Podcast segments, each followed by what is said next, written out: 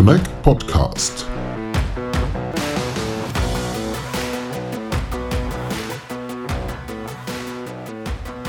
Hello and welcome to our Connect podcast. My name is Lennart Holtkemper from Connect, and today's episode we are recording at the Connect Conference 2022 in Dresden. Like in the last years, the Connect conference is all about 5G, digitalization, Open RAN, the future of mobile networks, and furthermore, fixed line and broadband are important topics.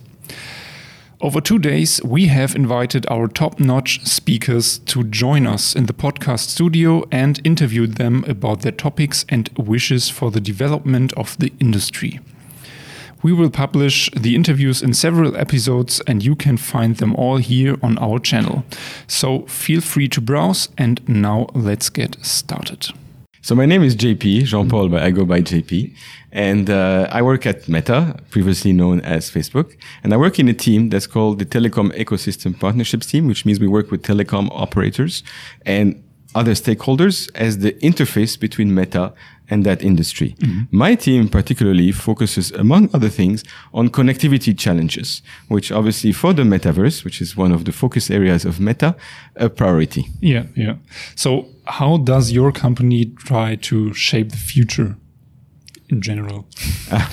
So my company shapes the future, I think, in, in many different ways. So let me focus on the areas that I'm responsible yeah. uh, of, because otherwise we could spend a, a few hours on, on, on the topic.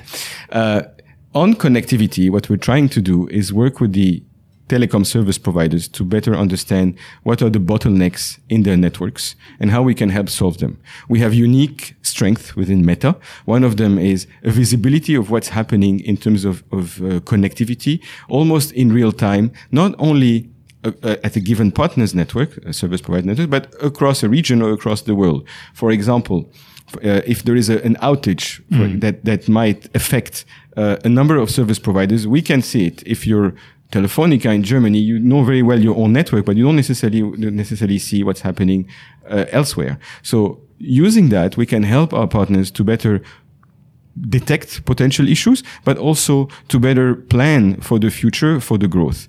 At the same time, as, as you, you know, everybody knows today, Meta is focusing on the metaverse. We changed our name yeah, uh, yeah. partly to, to, to underscore that. And that's another thing that we're working on is to help our partners plan for what is supposed to be or is going to be a relatively long-term journey that you cannot see in data today because it's a vision, mm. right? We see it over 10 years. So we help work with them and we help them, or we help each other, I should say, plan for that growth of the metaverse. So may you explain briefly what is the metaverse? It's like, um, yeah, a digital world, but it's like, a, a, yeah, a phrase not everybody can connect to, maybe. Absolutely. And I think there are many definitions for the metaverse, but one thing that should be more or less common across all metaverse definitions is one, yes, it is a virtual or augmented reality environment where people feel a sense of presence. I think this is the big difference mm. between it. It's immersive, yes, but you have you can be immersive in text. Uh, it's about a sense of presence where people feel like they're close to each other because of the way the rendering is done, because of the way the voice is done, because of the way the VR, the reconstruction, if it's in 3D, doesn't have to be, is done, that people have that feel of presence. The other thing, but this is more um, Meta being a strong proponent of that is that it is not a closed ecosystem, that there will be metaverses.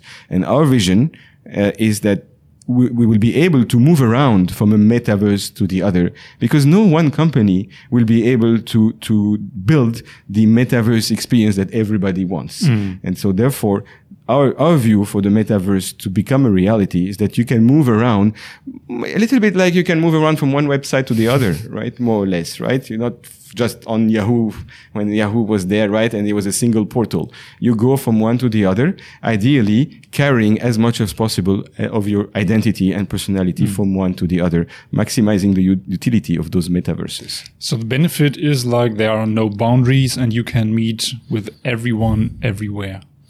You could argue that. I think there are many other potential benefits depending of the use cases. Some are already happening, training in a much more uh, uh, immersive way, much more uh, uh realistic way. Mm. You can imagine a surgeon practicing on, on surgeries, especially when some of the technologies will be you know, much better in terms of uh, feeling the tactile and getting the you know the feedback like on gloves. Your, exactly right. with haptic okay. gloves, which yeah. we are also working on, and other, many other companies as well. So you can imagine a lot of other use cases that will make the metaverse really useful. But yes, it is about the possibility of being together when you cannot be. Mm we also have to be realistic and maybe I would even say philosophically optimistic. It will never completely replace physical presence. Sure, but the yeah. pandemic has shown and reality has shown that it's also very difficult to be with everyone you'd like to be mm. at the same time. Take my own example, if you don't mind. My family spread all over the world. Yeah. It's becoming, with now with children, it's becoming more and more difficult so that we're all at the same place at the same time, even once a year.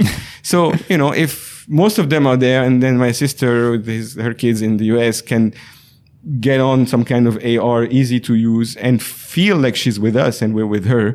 I think this is uh, an example of what, what could happen mm. in, in the metaverse when it becomes a reality. It's a, it's a good example. Thank you.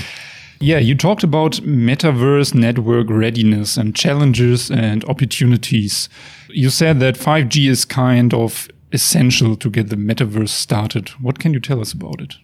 Yeah, I would put it slightly differently. I think 5G and, and its successors, right? Because even 5G, 5G standalone, 5G plus, and then potentially 6G are going to be an essential complement to making the metaverse work. Because at the end, you you you we might have a great internet at home with great Wi-Fi. Mm-hmm. You will want to get that experience portable. You will want to be able to walk outside and use those AR augmented glasses that we still we and others will still have to, to develop and, and and invent. And and therefore this will only be able with through mobility and mobility in five years from now, or even in three years from now, is going to be 5G, 5G standalone, yeah, and then yeah. 6G. So definitely yes. And I would even take it at a slightly higher level right? Connectivity is essential for the metaverse. Mm. And then connectivity is going to be what? It, for, for high speed kind of networks, going to be fiber backhauled Wi-Fi, the more recent versions of Wi-Fi with all the bells and whistles to avoid congestion, etc. And it's going to be the evolutions of 5G. So both will be needed to have a true metaverse experience. And a smooth experience. Absolutely. Yeah. So, when do you think everyone will be connected to the metaverse? What is your roadmap? How do you, yeah, hit the target? Ah, that's a the billion. I don't say the billion person question or the billion uh, uh, dollar question because obviously, you know, everyone is a is a very high bar. Yeah. And even though we'd like to stop when everyone is connected, you know, maybe if we get already a billion people on the metaverse once a month would already be clear a, a clear uh, achievable target. I, I, think any forecast will bound to be to be wrong, mm. but and again, this is maybe not meta speaking; it's maybe me speaking. If we give ourselves, let's say, a decade or an octave, an octave means eight, uh, then it would be kind of uh, uh, what we could be looking for in terms of mm. of, uh, of a horizon. But this is not necessarily a goal, and definitely not uh, one of a company one yeah, because yeah, I don't know. You would would like to see that. I think it would be great, yes, and and that would be a, a, great motivation. It's aspirational. It's a big number, mm. yet probably achievable, achievable if if things go right and if we can continue with the momentum that we have today. Mm. So, what would be your wish for the development in the, of the industry for the next five years, maybe? Look, I'm going to be totally off topic here, uh, but hey, I'll allow myself. Uh, one thing I've noticed since I've actually joined Meta, so it's a little bit relatively late in my career, and which has been uh, evident here in the room. One thing I noticed in the room at uh, Connect, no offense to anyone, is a huge gender imbalance. And one thing I've noticed at Meta, and I think I've been very lucky to that Meta has been able to hire so many great people, you know, in, in a very open way, in a way that, you know, getting people from other countries is not an issue. You know, the background, as mm-hmm. long as the person has performed and can demonstrate the fit for the role is, is a little bit less important. I have witnessed in my own team and in my uh, larger team that I'm part of, um, a clear overperformance of women. Mm. Um, you know, I'm going to offend maybe some people there. That's happened. Maybe it's the next generation. And when you look at the room, I think probably not 5% of women. So yeah. really, I think this would benefit the industry. And there, probably you could even try to rationalize that, why it would benefit the industry.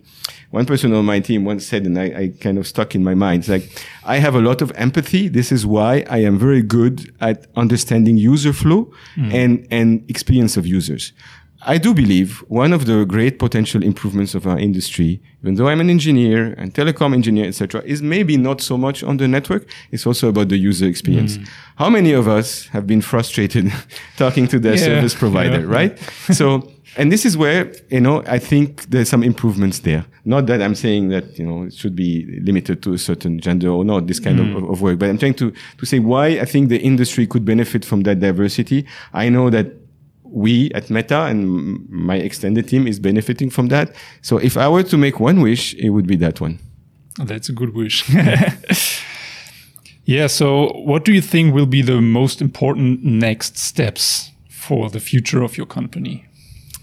So I think one of the most important next step is uh, bridging the gap, the next gap on the metaverse. We've we've invested a lot of our, you could say, goodwill by predicting that the metaverse is the next big thing. Mm. We have great devices. I mean, if you've tried the Quest 2, if you've tried the Ray-Ban stories, you see that, my opinion, we've nailed the first step. But I do believe that we need to nail as well the second step as well. Because currently, even for ourselves, right? We know that we have more questions than answers, even in that topic where we, you know, saying mm. we, we're betting the company on. This is testimony, I think, to, to the spirit of the company, right? When, when Facebook was started, few people had a full idea of how it's going to be monetized. And I think nobody expected the success it was going to be. Uh, when Instagram was purchased, I think it had zero revenue, right? Yeah. Nobody thought that so many people would be using it. So, you know, it's a series of those bets, which many of them have really worked well, mm. I think. And I think we need to convince the ecosystem in general, because we're not going to do it alone, right? Unlike potentially you could argue Facebook was done by Facebook alone, right? The, the app was done by the company alone. Yeah. But the metaverse itself is not going to succeed with Meta alone. So we need to make sure that we have enough co-believers mm. that are going to see the value there, enough use cases that work, enough value for the stakeholders that are going to say, Hey, yeah, we want to invest. It's not just an experiment. We really want to you know, go deep on this one, on this use case, etc. This is, I think, what we need to get right in the next couple of years. And then I think, I'm not saying it's only going to be execution, but the path will be there and we will be vindicated in, in our bet. Mm. And how do you want to convince the user? Uh, that's a very yeah. difficult question, but I'll, I'll still, I'll take, I don't think we need to convince the user. This is not, you know, nobody convinced you to go to Facebook, right? You got invited and you saw the value, maybe at the time. I don't mm. know, hmm. maybe you still use it often. And, and, uh, and then you start using it, right? Same thing for Instagram. So I don't think we need to convince the users. I think we need to create the experiences that will want to make the users come back and they will want to make the users recommend it. They will want to make the users go buy whatever device is needed to enter the internet, whether it's, sorry, the metaverse, whether it's a meta device or not, yeah. right? And, and, and go and buy it for whatever Christmas or other type of holidays for their friends and their families. I think this is how it's going to happen. So my, my, um, supposition, or my strong belief, I should say, is really that we need to make sure that the use cases are compelling, that the experience is such that people want to come back and not just try it and say, "Oh, it's nice," and then mm. you know leave it at the sh- on the shelf. And again, this I think this is going to be one of the challenges for the whole industry, not just for Meta, in the next two years. Because make no mistake about it, the metaverse is also a potentially significant value creator for a number of industries, including the telco industry. So it's not just meta, you know, wanting to try to yeah. create something new. I do believe that this could be and should be Actually, it will be. The question is how fast, right? I think Meta is trying to make it happen faster. It will be a huge value generator.